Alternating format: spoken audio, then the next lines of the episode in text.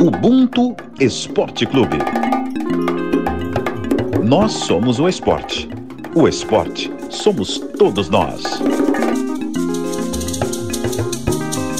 Olá, meus irmãos, minhas irmãs do Ubuntu Esporte Clube. Aqui quem está falando é o ator, agitador cultural, Crida Maraquino. A importância para mim, o significado de um Ubuntu é irmandade, é coletividade. É aonde eu, você e todos nós, irmãos, mulheres e homens negros, caminhamos e navegamos no mesmo barco, aonde nós, malungos, nos encontramos para exaltar a nossa ancestralidade. É o reconhecimento dessa ancestralidade que faz com que o nosso povo se una na mesma energia. Para mim, isso é Ubuntu. Vocês acabaram de ouvir a definição de Ubuntu, dada pelo ator Cridemar Aquino, que vai estar na próxima novela das sete, Quanto Mais Vida Melhor, como delegado Nunes. E o que isso significa? Que tem episódio novo do Ubuntu no ar. E vamos lá, vamos apresentar a mesa que vai me acompanhar. Primeiro, gostaria de dizer que hoje é dia de estreia, porque euzinha, depois de muitos dias de luta, tô conseguindo finalmente meus dias de glória e vou apresentar o episódio de hoje. E eu tenho dois convidados muito especiais do meu lado, começando com o Sérgio Ricardo, que é especialista em iniciação esportiva e formado em psicologia do esporte. Tudo bem, Sérgio? Tudo bem, tudo bem. Prazer em estar aqui com vocês. E vamos que vamos para esse bate-papo. O prazer é todo nosso. E o próximo convidado, os ouvintes já conhecem, ele já é figurinha repetida aqui no podcast, mas é o nosso repórter, jornalista, atleta e modelo nas horas vagas, Diego Moraes. Tudo bem, Ana? Prazer. Ela tá tão nervosa, gente, que ela esqueceu até de se apresentar. Não. Ana Vera que tá apresentando a gente, rapaz. Gente, é a primeira vez. Isso daí é um é, monstro.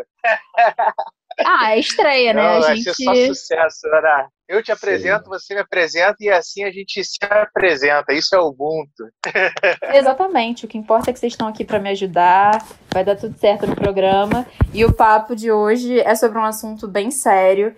É, quem já escutou o Ubuntu antes também sabe que eu costumo aparecer por aqui para falar de tênis. E claro que não podia ser diferente dessa vez, né? É, terminou o Roland Garros no último domingo, agora dia 13, e uma polêmica que deu o que falar foi a passagem, né? Porque não foi, digamos, uma participação completa da Naomi Osaka, tenista japonesa número 2 do mundo, que anunciou que ela não ia participar das coletivas de imprensa é, durante o torneio. E eu convoquei a Sabrina Conceição, aqui também do Ubuntu, para explicar um pouquinho melhor essa história e ela leu exatamente o post que a Osaka fez nas redes sociais dela. Estou escrevendo isso para dizer que não vou participar de nenhuma coletiva de imprensa durante o Roland Garros. Muitas vezes senti que as pessoas não têm consideração pela saúde mental dos atletas. E isso me parece verdade toda vez que eu vejo uma coletiva de imprensa ou faço parte de uma. Nós, muitas vezes, somos colocados lá e nos fazem perguntas repetidas ou que trazem dúvidas em nossas cabeças. E eu não vou me sujeitar a pessoas que não acreditam em mim. Pois é, a Osaka, ela revelou depois que ela vem lutando desde o US Open de 2018 contra a depressão e revelou que ela também sofre com o que ela chama de ondas de ansiedade. Como é obrigatório que os tenistas participem é, dos compromissos com a mídia, como as coletivas, ela acabou recebendo uma multa de 15 mil dólares e no final ela desistiu de participar do torneio. Sérgio, eu queria começar com você, porque pode parecer muito óbvio, mas por que é tão importante a gente ter um campo dentro da psicologia que fala especificamente do esporte? Mais uma vez, um prazer estar aqui com vocês, uma honra, na verdade, né? Ser não digo nem sabatinado, mas de estar aqui podendo ser ouvido, né, pelos meus. Esse é um prazer imenso, em primeiro lugar. Uh, e é necessário porque não se separa ser humano de ser atleta, né? É uma coisa só. Então, até por muitas vezes o, ser atleta, vamos falar assim, ele é colocado à prova muito mais vezes do que um ser humano que não é praticante de atividade física. Então, a, a questão emocional, muito da vivência ou até a mesma forma com a qual o esporte ele é apresentado para esse praticante desde muito cedo faz com que a, a, as emoções dele acabam sendo muito comprometidas ao decorrer da sua vivência dentro do esporte. Então, ter um, um, um, um trabalho específico e voltado justamente para lidar da melhor maneira, dando suporte para esse comportamento do atleta, ele é imprescindível. A pergunta agora é mais ou menos para os dois. Vocês acham que, justamente por tudo isso que o Sérgio falou, essa questão da pressão que o atleta tem que lidar, ele está mais suscetível a sofrer de transtornos mentais? Eu acredito que sim, eu acredito que sim. Ele acaba tendo, é, ficando mais suscetível justamente porque não se tem um suporte adequado para esse tipo de atleta. Volto a afirmar desde a sua iniciação, que é onde eu acabo uh, transitando um pouco mais, a forma com a qual o esporte é ofertado, uh, uh, que deveria ser a princípio por promoção de saúde, entre outros fatores, né, ele, ele já tem um viés muito competitivo desde muito cedo. Ele, esse viés mercadológico ele está muito forte e cada vez mais forte quando se apresenta o esporte para crianças ou praticantes de idades mais tenras. Então, a, a, a possibilidade desse, de, de, desse praticante, no decorrer da, da, da, sua, do seu desenvolvimento, ele se tornar cada vez mais suscetível, com a pressão aumentando, com a busca de mais resultados, alguns com, com a fama já exacerbada, vamos falar assim, acaba que, que o, o, praticante ele não tem uh, suporte suficiente para conseguir lidar com esse tipo de situação.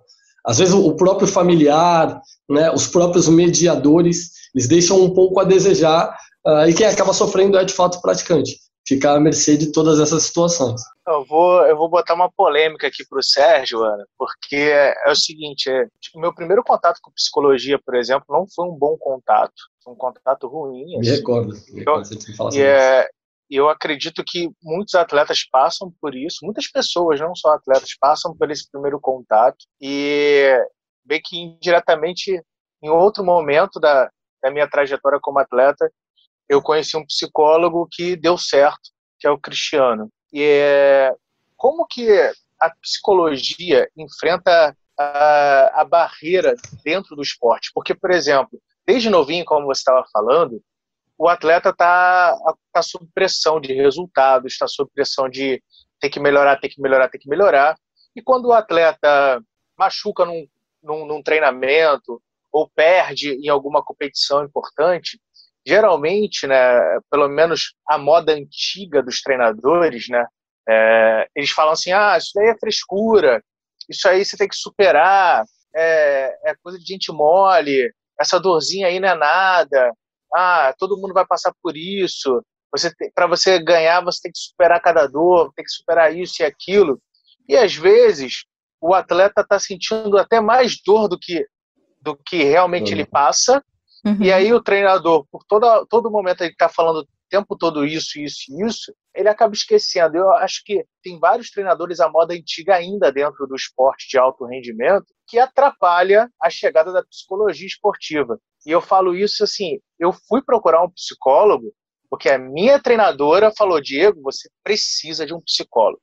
A minha treinadora falou isso. Ela falou, cara, não dá para você suportar essa pressão sozinho, você precisa de um profissional. Mas quando a gente vai vindo para uma para outros esportes, principalmente um esporte que é o futebol, que a gente vê uma evolução técnica gigantesca e tática, mas a gente vê pessoas dentro do futebol ainda com a visão de treinadores antigos, visão tradicional. Ah, isso daí é frescura, isso daí é moleza, isso daí não é psicológico. Isso aí é atleta que não está querendo treinar, está inventando desculpa. É, e eu queria que você pudesse falar da dificuldade que é próprio atleta acreditar na psicologia esportiva, porque fácil não é. Sem dúvida, sem dúvida.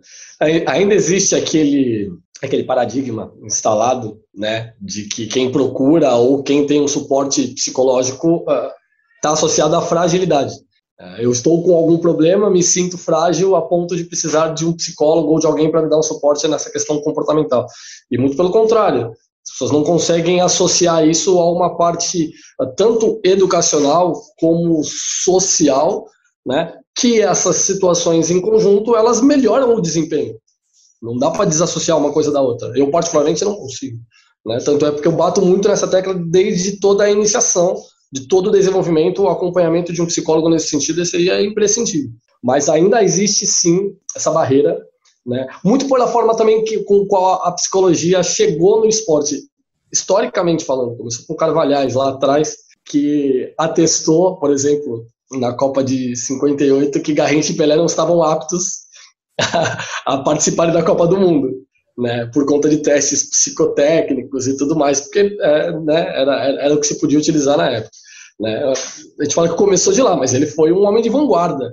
Né. A partir dele, na verdade, a, a, a coisa se iniciou, ficou um hiato né? Aqui, principalmente culturalmente aqui no nosso país. E quando isso voltou, isso voltou muito banalizado pela questão da motivação, do trabalho motivacional. Então, eu acho que aí também teve uma, uma, um, uma grande, um grande problema, vamos falar assim.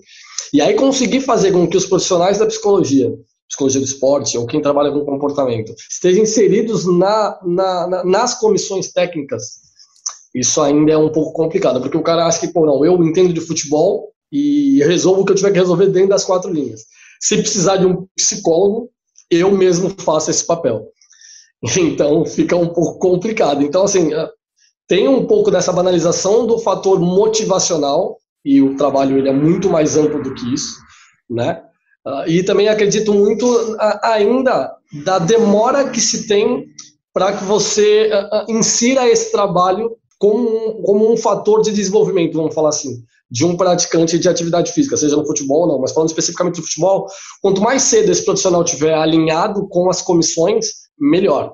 Porque é muito complicado você conseguir, uh, uh, uh, às vezes, é criar uma ressocialização de um atleta já profissional, que já tem um patamar financeiro, parar e ouvir ou admitir que ele precisa de um psicólogo ou de alguém para dar um suporte para ele em algo além ou a, a, a, mais do que o que acontece dentro de campo. Então, se você já tem esse acompanhamento desde muito cedo, né, desde da, da, das categorias de base, desde toda a iniciação, fica muito mais fácil esse trabalho ser reconhecido e desenvolvido em todas as suas uh, uh, esferas, vamos falar assim, dentro de uma comissão técnica do esporte. Mas ainda existe esse paradigma de que a fraqueza ou a fragilidade de quem tem um, um profissional por perto para tratar de comportamento isso precisa ser quebrado com a inserção dos profissionais cada vez mais cedo dentro dos clubes e de maneira permanente, porque às vezes você não participando somente de uma comissão técnica, você fica naquela rotatividade, um treinador é demitido, vai embora toda a comissão e o trabalho fica mais uma vez à mercê.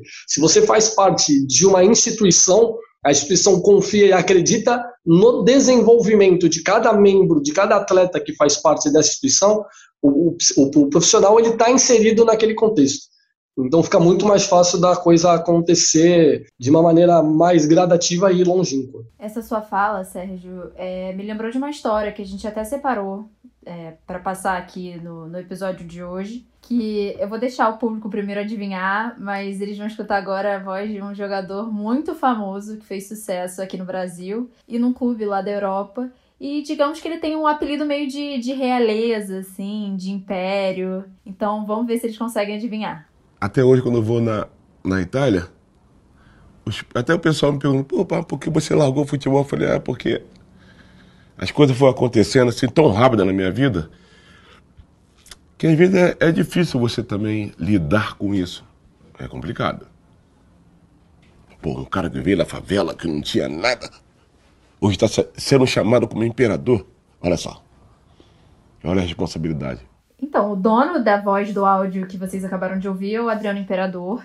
No último mês, agora em maio, ele deu uma entrevista pro Players Tribune e um dos assuntos que foram debatidos foi justamente a saúde mental dele. O Adriano falou desse tópico da responsabilidade, que tudo aconteceu muito rápido na vida dele. Ele foi convocado para a seleção quando ele ainda era um adolescente. E ele falou também de um acontecimento pessoal que acabou impactando o rendimento dele dentro dos campos. Na entrevista, ele fala da morte do pai dele. Ele fala que a partir do momento que o pai dele morreu, ele perdeu a vontade de jogar futebol, porque o pai dele que amava futebol. E a gente queria saber, Sérgio, assim, é possível blindar totalmente o atleta é possível como, como a psicologia esportiva trabalha para fortalecer a mente do atleta. Não só por conta da pressão, mas por conta do que está acontecendo no mundo exterior também. Por exemplo, agora com a pandemia do Covid-19, é, os casos de depressão e ansiedade entre os atletas teve um aumento. O Sindicato Mundial de Jogadores, o FIFPRO, fez um estudo no ano passado também, e eles apontaram que tanto entre as jogadoras quanto entre os jogadores, esse número cresceu. Então eu queria saber de você, Sérgio, o que, que a gente pode fazer, como vocês trabalham para fortalecer a mente desse atleta? Bacana, isso é importante também ressaltar.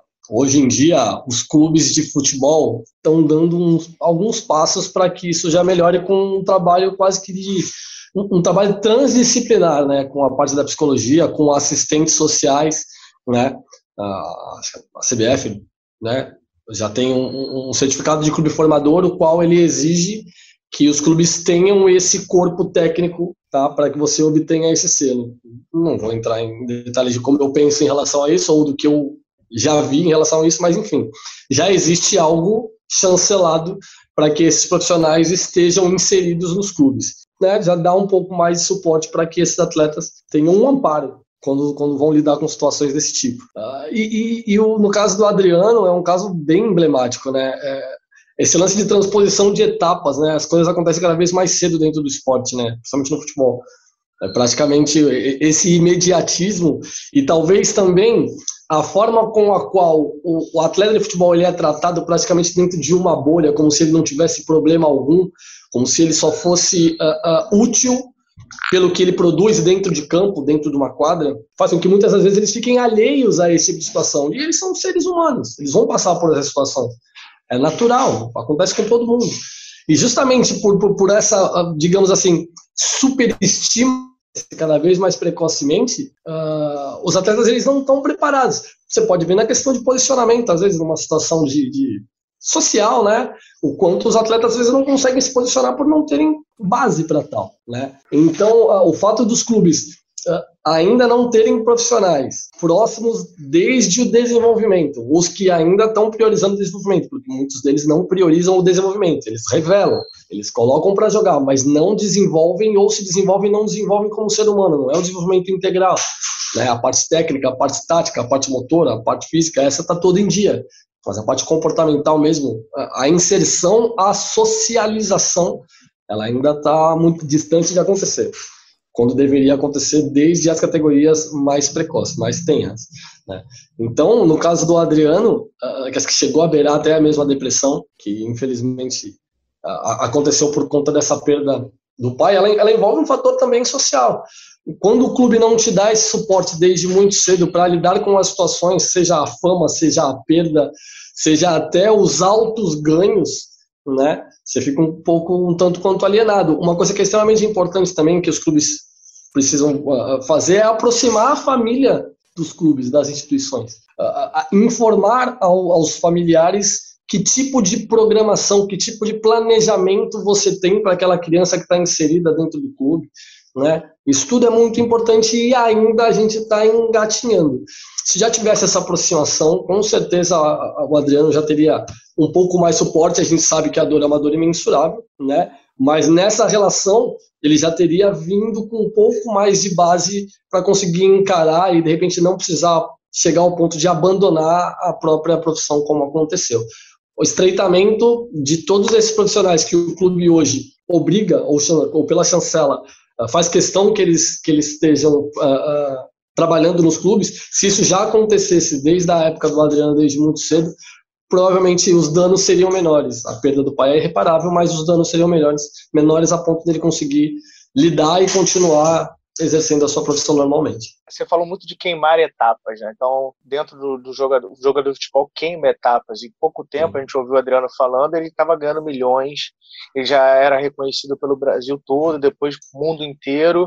Como que a imprensa consegue saber o limite dela nessas situações. Porque, por exemplo, a Osaka, que a gente já ouviu, ela é obrigada lá para a imprensa nesses eventos. Ela preferiu se blindar e teve a multa. O jogador de futebol ele recebe parte do salário dele é para ele falar com a imprensa. Né? Então, a, a, os direitos de mídia e tal, é para ele falar com a imprensa. Então, ele tem que falar com a imprensa. E alguns jogadores se recusam a falar, enfim, não querem falar. E aí tá, faz parte do, do trabalho dele.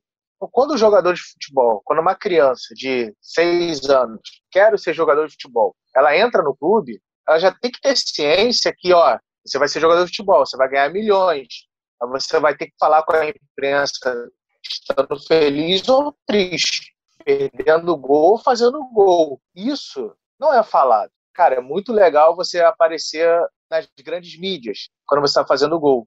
Mas aí quando você perde, você tem que falar. Sim. E aí, como é que você vai, vai aturar isso? E a pressão aumenta a partir do momento que você já não é mais o artilheiro do seu time, você fica numa seca de gols, é, ou você fica numa lesão, vai e volta de lesão, é, e aí não é só jogador de futebol, mas jogadores olímpicos, por exemplo, jogadores, é, jogadores atletas olímpicos que tem aquela visão assim, ah, esse atleta vai ganhar ouro, é, aí o atleta ganhar um bronze e a mídia cai em cima.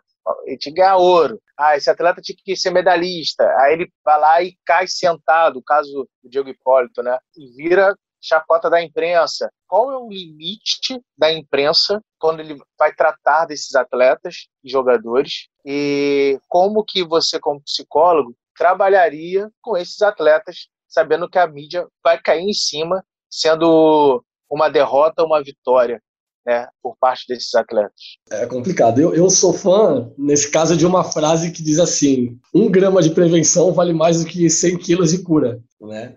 Então, assim, a, a mídia poderia fazer esse papel da prevenção. Há pouco tempo, recentemente, a, mídia, por, por exemplo, publicou num jornal diário uma matéria sobre media training para crianças. Então, assim, o quanto a, a, a falta de um trabalho de desenvolvimento, socialização, vamos falar assim, que um profissional de psicologia de esporte, psicologia, ou, de novo, quem trabalha no comportamento, pode vir a fazer no clube, a ausência disso, a ponto de, de, de preparar um atleta, uma criança, para poder lidar com frustrações, com, uh, uh, uh, com várias outras situações, até mesmo num, num, um contato com a imprensa, uma responsabilidade que ela possa vir a ter com quem os acompanha, seja um torcedor, seja o, próprio uh, uh, funcionário da equipe que ele, que, ele, que ele faz parte, enfim. Como isso não acontece, a gente acaba uh, maquiando, acaba maquiando as situações. Então a mídia ela podia, na minha opinião,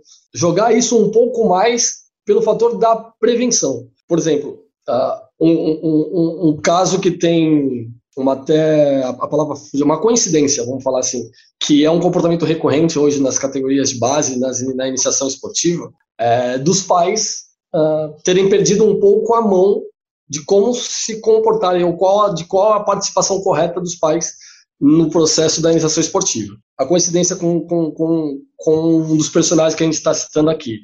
A Naomi Osaka, ela tem o pai como treinador e ele, como inspiração, tem as irmãs Williams, que também tiveram o pai como treinador. E os métodos pouco ortodoxos, vamos falar assim, utilizados pelos pais das irmãs Williams, embora não tenham sido né, expostos pela mídia, pode ter certeza que em algum dano, algum momento, alguma ferida aberta ocasionou. No caso da Naomi, eu não estou falando, né, afirmando aqui que é o fato dela ter sido treinada pelo pai, as cobranças do próprio pai podem ter ocasionado esse comportamento que ela tem hoje, mas existe uma grande possibilidade de que isso aconteça. E aí eu te digo, quando um pai hoje, acompanhando a mídia aqui, vê que as irmãs Williams, a Naomi Osaka, elas ganharam, elas tiveram todo o êxito dentro da carreira delas desta forma, a mídia não mostrando a prevenção, o pai vai copiar o modelo. Então o pai fala: pô, eu vou treinar o meu filho também depois daquele treinamento que ele teve lá no clube dele, e eu vou insistir no treinamento dele porque vai funcionar. Funcionou com a Naomi, funcionou com as irmãs Williams, funcionou com tantos outros. Só que isso, na verdade, é para um em um milhão. Então, assim, na minha opinião, ao invés de de repente a mídia mostrar a maquiagem da situação, ou na maioria das vezes mostrar a história de sucesso de um, podia mostrar a prevenção para que todos passassem a trabalhar de uma maneira homogênea e, na minha opinião, correta, para que um leque se abrisse e, e, e aumentasse a possibilidade de outros atletas serem melhores formados, evitando que esse tipo de coisa acontecesse futuramente. Né? No meu caso, né, eu tenho uma metodologia particular, que eu gosto muito de trabalhar a relação de valores no esporte, desde a sua iniciação. Então, a partir do momento que eu trabalho essa relação com valores dentro da prática, o atleta ele passa a ser o protagonista dessa própria ação que ele executa. Então, fica muito mais tranquilo ele absorver e reproduzir isso em qualquer esfera que ele tiver, seja esportiva, seja social, seja familiar. Então, a minha, a minha forma de trabalhar desde muito cedo é, é geralmente, é, geralmente não, é utilizar os valores para que ele possa absorver linkando dificuldades com afinidades e o atleta possa ser o protagonista da própria ação através de uma prática educativa. Então, assim, a gente sabe que a competitividade existe, ela é inerente, ela é inerente, ela vai acontecer, mas que ela seja gradativa a gente tem que respeitar os limites de cada atleta, das suas faixas etárias, né? E isso, infelizmente, os clubes ainda não fazem e a mídia ainda acaba uh, fomentando né, que um menino de, de repente, 7, 8 anos de idade é um novo craque, ao invés de, de repente, mostrar o quanto a parte educacional dele está em dia, que seria a prevenção. Então, acho que a mídia podia ter um papel melhor nesse sentido. Então, Diego, a gente escutou a opinião do Sérgio, mas eu também quero saber a sua opinião sobre o limite da imprensa, sobre o limite do trabalho da imprensa, é, levando em consideração a saúde mental do atleta, principalmente porque você conhece dois fatores dessa equação, né? Tanto o lado da imprensa quanto o lado do atleta. Mas antes de você falar, a gente vai rodar uma sonora da sua técnica, a Samara Jardim, que acho que mostra um pouco quanto que essa relação atleta e mídia pode ser complicada. Pelo amor de Deus, não me interprete mal, mas eu não acho certo você 24 horas com essa câmera atrás de você. É inaceitável hoje você não ter classificado. Dois segundos. Dois segundos. A luta era sua. Tem que voltar a ser aquele Diego agressivo, aquele Diego competidor, aquele Diego que chega e não quer saber quem está na competição, não quer falar com ninguém. Não é que você seja metido, é que é um momento seu, de isolamento seu, para você montar a sua estratégia isso aí está te atrapalhando. Porque hoje você virou a referência no karatê na mídia. Quando você está com, frente a uma situação de forte estresse, é, de forte demanda ambiental, você tem que conseguir gerenciar todas essas emoções. A dança ela acaba surgindo dentro desse contexto, né, como algo natural, tem se mostrado efetivo no gerenciamento das emoções dele. Então, a gente ouviu aí a, não só a Samara, né, mas também o Cristiano, que é meu psicólogo, Vou te falar que foi, foi um desafio muito grande a série, né? O Diego San, que vai para o episódio final agora em junho, no Esporte Espetacular, mostrando toda a saga como de atleta e de repórter em busca da vaga olímpica. E aí foi, foi um trabalho que, assim, foi desafiador no sentido de eu não imaginava o quanto que a imprensa é inconveniente em vários sentidos, né? Enquanto que eu fui inconveniente em vários momentos com atletas, né? Por conta de uma, de uma entrevista, de uma fala que eu precisava naquele momento, que o diretor estava pedindo naquela hora, e não respeitei o momento de concentração do atleta, é, o momento que ele precisava se concentrar para ir bem naquela competição.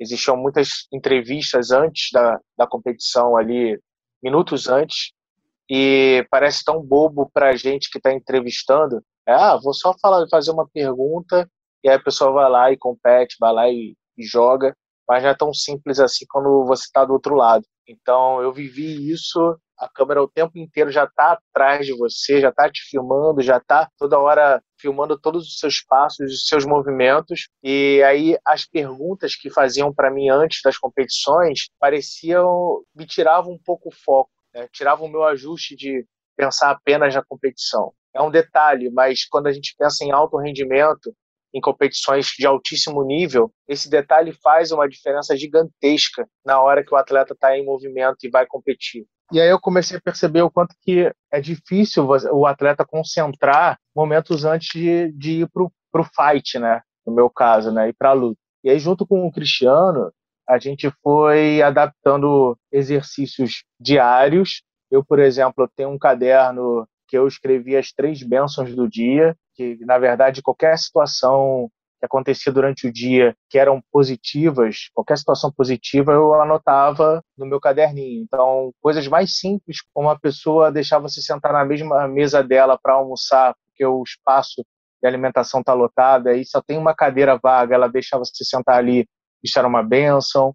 Uma pessoa que às vezes eu encontrava na rua, parava, e aconteceu isso, de parar na rua e a pessoa falar, os, eu não fazia ideia de quem era, e aí eu anotava, aquilo ali me deixava motivado, sabe? Coisas assim, aí uma mensagem no, nas redes sociais, que a pessoa, pô, Diego, vi seu, seu vídeo, vi sua série, achei legal, e aí eu ia lá e anotava, um, uma mensagem, de repente, de, da minha filhada, dando feliz aniversário, ou mandando um vídeo dela vendo o Dindo no, no Globo Esporte, o Esporte Espetacular, e aquilo ali era uma bênção também do dia, uma música nova, um conselho diferente, pessoas aleatórias. Eu li um livro que se chama Psicologia de Campeão, o autor é, aí, rapaz, é, é gringo, é François Ducasse, Cabeça de Campeão, o nome do livro. E aí eu li esse livro em vários momentos, assim, eu fui pegando coisas do livro, né? Porque é um livro que mostra como vários atletas lidaram psicologicamente, né? O Tiger Woods, é, o Michael Jordan e por aí vai. Então é um livro que me ajudou muito em vários momentos e essa prática né, diária de anotar as melhores coisas do dia. E na, durante a competição, a gente testou dançar. Eu, quando eu acordo e começo a cantar e a dançar, geralmente é quando eu tô feliz pra caramba e tô me sentindo à vontade nesse ambiente. Então, quando eu vou para uma festa ou vou para algum lugar que eu me sinta à vontade, eu começo a dançar, eu começo a cantar e eu fico sem receio de fazer isso. Então, para eu suportar ali a pressão de ter que ter um resultado, porque eu sabia, se tinha um atleta dentro do karatê que sabia que o resultado dele iria aparecer em rede nacional, esse atleta era eu, estava sendo gravado o tempo inteiro. Então, perdendo ou ganhando. Então, tinha que fazer com que aquele ambiente fosse um ambiente confortável para mim, meio por mais desconfortável que ele fosse. E aí eu dançava. Então, assim, eu sou o maluco que dança antes da luta, antes das competições. E o único maluco que está rindo e brincando nesse sentido. Isso acaba, no início, os atletas ficaram meio estranhos ali, e depois eles começaram a ver que o Diego San, dançarino, fazia diferença no tatame. E aí começaram a vir os resultados, né? Então hoje eu sou o número um do Brasil no ranking nacional da minha categoria, estou entre os 80 melhores do mundo. Né? A gente tem mais de 600 atletas é, na minha categoria no mundo inteiro. Eu estou entre os 80 melhores. Lembrando que eu voltei depois de 11 anos a lutar, foram quatro anos ali. Tive uma lesão de séria no joelho, que eu rompi três ligamentos. Mesmo assim, tive que ir buscando a melhor qualidade técnica, tática dentro da luta e mental. Então, eu fui acreditar na psicologia e no poder dela nesses momentos, assim, e o Cristiano me ajudou muito nesse sentido, e eu até falei com o Sérgio, assim, olha, Sérgio, é, e outras conversas que a gente já teve, a psicologia, hoje eu acredito nela, mais do que eu acreditava, eu achava coisa de coisa boba, e a imprensa, em vários momentos, não entende que o atleta pode estar depressivo, e eu sei disso porque isso já foi cortado da série, quando eu falei que eu estava depressivo. Isso foi cortado, isso nunca foi ao ar. E foi no momento mais tenso na busca pela vaga e eu me isolei totalmente das redes sociais. Eu fiquei quatro meses fora das redes sociais sem postar nada. É, saí de vários grupos de WhatsApp.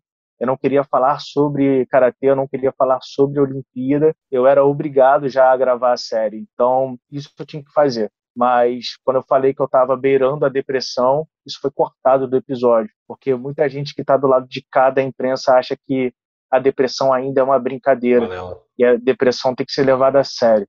Isso não é levado a sério por muitos de nós da imprensa. É, é, é muito esquisito falar isso, porque a gente acha tão bonito, né?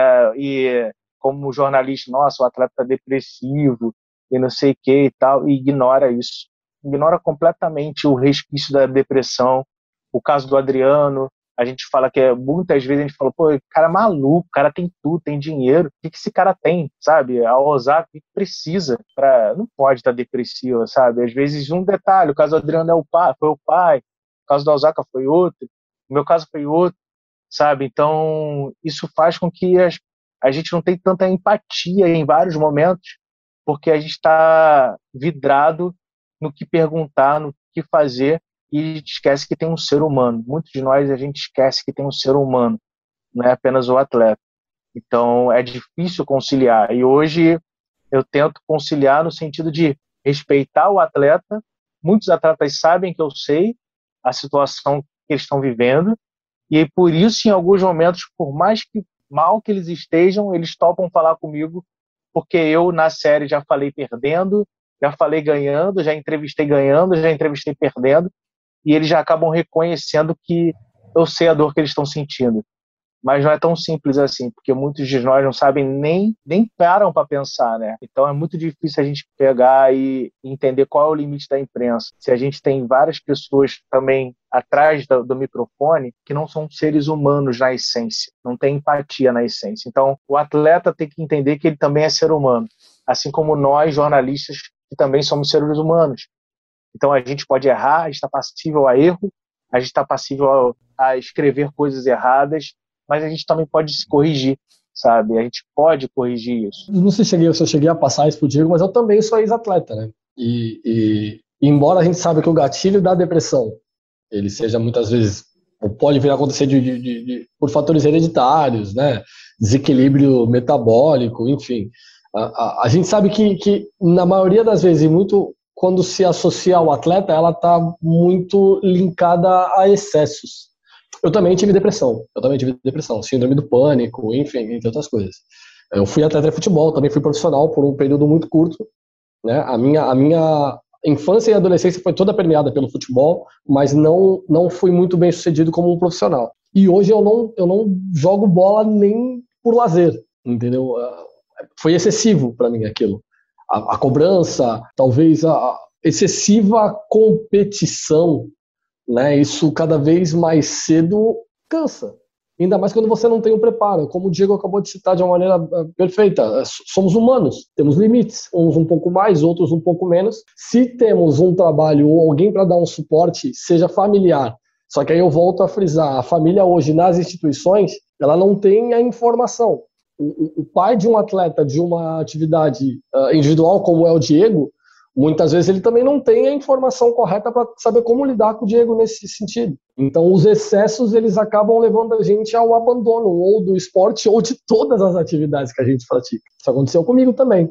Então, quanto mais atentos tivermos nesse, nesse, a esses fatores, melhor. Eu volto a frisar onde eu atuo hoje, que é desde a iniciação. Quanto mais cedo a gente tiver esse estreitamento, a gente tiver o preparo nesse desenvolvimento do atleta ou né, do cidadão, em primeiro lugar, uh, diminui-se o risco desse tipo de situação acontecer futuramente. Então, eu bato na tecla muito da prevenção, porque os danos, ah, muitas vezes, a gente não divulga, mas muitas das vezes eles são irreversíveis e é complicado da gente conseguir voltar atrás de uma situação dessa já na fase adulta ou enfim. Gente, depois desse depoimento de Diego, que mais claro do que isso, impossível, mais real do que isso, impossível, e a fala do Sérgio, a gente vai finalizar, infelizmente. Minha estreia passou muito rápido, quero mais. Excelente estreia. Muito obrigada, agradeço. E agora eu tô muito feliz porque a gente vai finalizar com chave de ouro, porque a gente vai ter opinião de alguém que também é da imprensa, alguém que também já apareceu aqui e que alguém, alguém que entende muito bem isso que o Diego falou, que é o respeito, que é o PC Vasconcelos, falando justamente um pouquinho da opinião dele sobre o limite do trabalho da imprensa, levando em consideração a saúde mental do atleta. A discussão sobre a saúde mental dos atletas e o papel dos jornalistas nessa situação faz-se cada vez mais necessário. Afinal de contas, os atletas são cada vez mais pressionados pelas enormes necessidades de patrocinadores, a necessidade da conquista da vitória, do triunfo. E os jornalistas cada vez mais estimulados a questionarem esses atletas. Mas aonde está o respeito? Questionar e entrevistar não é interrogar, não é torturar. Questionar e entrevistar é tentar extrair daquele a quem entrevistamos o máximo e o melhor, mas com respeito. Nem sempre isso é feito dessa forma. Do outro lado, o atleta precisa entender que o jornalista, na sua essência, sempre exercerá um papel incômodo, que não pode ser nem desrespeitoso, nem agressivo, nem ofensivo é exatamente isso, assim, o, o, respeito ao próximo, né? Às vezes a gente fura as barreiras e o próprio atleta, no meu caso na série, eu tive que entender que era importante me filmar o tempo inteiro, né? Que era importante para a série e eu tive que entender que, ó, acabou a competição, eu vou ter que dar um depoimento, seja triste, seja feliz, vou ter que entrevistar, seja triste, seja feliz, a minha a minha sensação naquele momento. Então, tive, eu tive que entender isso e tive que lidar com essa situação. Faz parte do meu trabalho como atleta e também como jornalista, entender quais são esses limites. E o, e o PC falou exatamente isso que eu acho, assim, é, é o respeito ao próximo. Parece tão simples, parece tão fácil, quando a gente vê na teoria, mas praticar esse respeito está cada vez mais difícil nos dias de hoje, quando a gente só pensa em resultado, em desempenho, em alto rendimento e a gente esquece que não somos máquinas, somos seres humanos. Um pequeno complementozinho só de, de do, do, quanto a prática esportiva ah, eu particularmente chamo às vezes de máquina de moer gente, né? Ao invés de ser algo que, que promove saúde, promove sociabilização, socialização, né? Está criando gerações uh, doentes, porque a, a, a falta de, de, empatia desses valores que a gente citou durante o nosso bate-papo, estão cada vez mais escassos na prática esportiva. Né? Sempre a busca por resultado, sempre essa comparação né, entre as crianças, entre os próprios pais e os mediadores. Então, ao invés de conseguir extrair tudo de positivo que o esporte tem para dar, hoje quem está inserido no esporte está muito mais propenso a virar uma pessoa ansiosa por conta de quem está ao redor. Então, que a gente fique cada vez mais atento, que os pais possam ir buscar informações nos locais os quais inserirem seus filhos, né, que os mediadores estejam cada vez mais bem preparados, né, e que o esporte de fato seja um divisor de águas. Nesse, nessa época de, de, de pandemia, então, que o esporte vai ter um papel totalmente importante na reinserção das crianças e dos adolescentes na, na sociedade, digamos assim, uh, que a gente tenha uma prática esportiva cada vez mais de qualidade para ofertar. Então, que os, quem trabalha com comportamento, assim como eu, os mediadores aí, professores de educação física, treinadores de futebol, que se qualifiquem e se atentem para esse tipo de situação para a gente cuidar dos nossos praticantes da melhor maneira possível. Eu queria só finalizar o episódio de hoje é, dando um recado muito importante, que quem acha que precisa de ajuda, quem escutou esse podcast, independente da carreira que tiver, se for atleta, se for membro da imprensa, se você acha que você precisa de ajuda, se você não tá com a saúde mental muito legal, procura ajuda. A gente tem várias iniciativas hoje em dia que fazem atendimento até de forma gratuita. E assim, não tenha vergonha de pedir ajuda, porque você admitir isso de jeito nenhum te torna fraco. E se você conhece alguém que está precisando de ajuda, também seja humano, respeite. Então ajude a pessoa, escute ela, que vai dar tudo certo. Meu nome é Ana Véria. Muito obrigada por terem acompanhado minha estreia e por terem ouvido mais um episódio do Ubuntu. Semana que vem tem mais. E, como o PC sempre fala, saúde. Um beijo para todo mundo e até semana que vem.